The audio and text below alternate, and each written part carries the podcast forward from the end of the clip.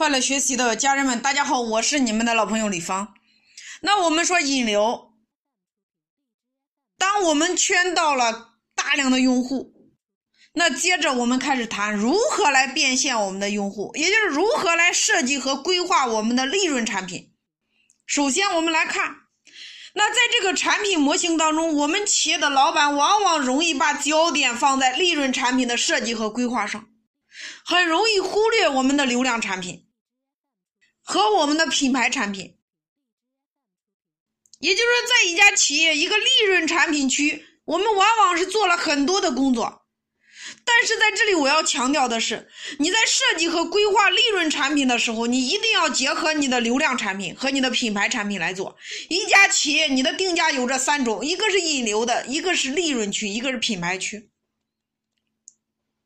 那在这里，我给大家举一个案例。在郑州有一家做翡翠珠宝的，叫东方神韵。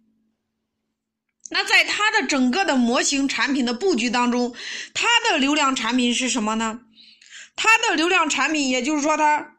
一千九百九十九不同的这个金饰品，它会定期的搞活动，送一些装饰品，包括给女性这个编织这个手链、护手这样的一些饰品。那我们来还原一下这样一个场景：当我们第一次去东方神韵去消费体验的时候，他会怎么做？一般逛这个女性奢侈品店，一般情况下都是男士和女士一起去的，单独一个女的去买的话很少，不能说没有，百分之七十都是男士陪着的。我给大家还原一下，你进去之后会有什么样的体验？在你今天刚刚进入到东方神韵这个店的时候，你会发现这个店的正中央有一个圆形，它的橱柜上边放着几款非常惹眼的玉石和翡翠。然后你走过去看，很漂亮，但是漂亮的东西往往都不便宜。那这个时候，在你的心里，你开始默默的数价格了，从个位一直数到百万位。太贵了，然后呢？你的身体出卖了你的内心，你开始往旁边移动，你走到了另外一个位置，然后你开始看旁边的橱柜呢，它也放了很多的黄金饰品，然后你走过去，你又开始在心里默默的数价位，从个位数到十万、二十万，很贵。那于是呢，你又走到了东方神韵的另外一个展区，然后这个时候你看到价目表上从个位到千位，好了，到位了。然后呢，你让服务人员把这个项链拿给了你的老婆，然后你转身刷卡，很潇洒的离开了这个店。那大家来回忆一下，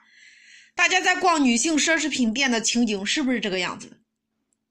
于是呢，你们购买了东方神韵的两千元左右的这个流量产品。大家听好了，所有奢侈品店它的流量产品的性价比往往都是最高的。接着呢，你买完项链给你的老婆，过了几个月，你的生日到了，然后呢，你的老婆送了你一个生日礼物，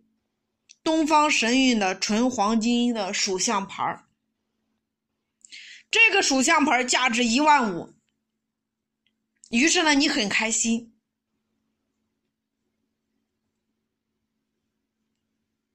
这个时候没有过了多久。也就是又过了一段时间，你老婆的生日也到了，然后呢，你老婆让你陪着她逛街，逛着逛着，你们又进了东方神韵店，然后你老婆很自然的走到柜台前面，让服务员把那块翡翠拿过来给她看，于是呢，十万的翡翠就这样被你买下来了，因为你的老婆过生日。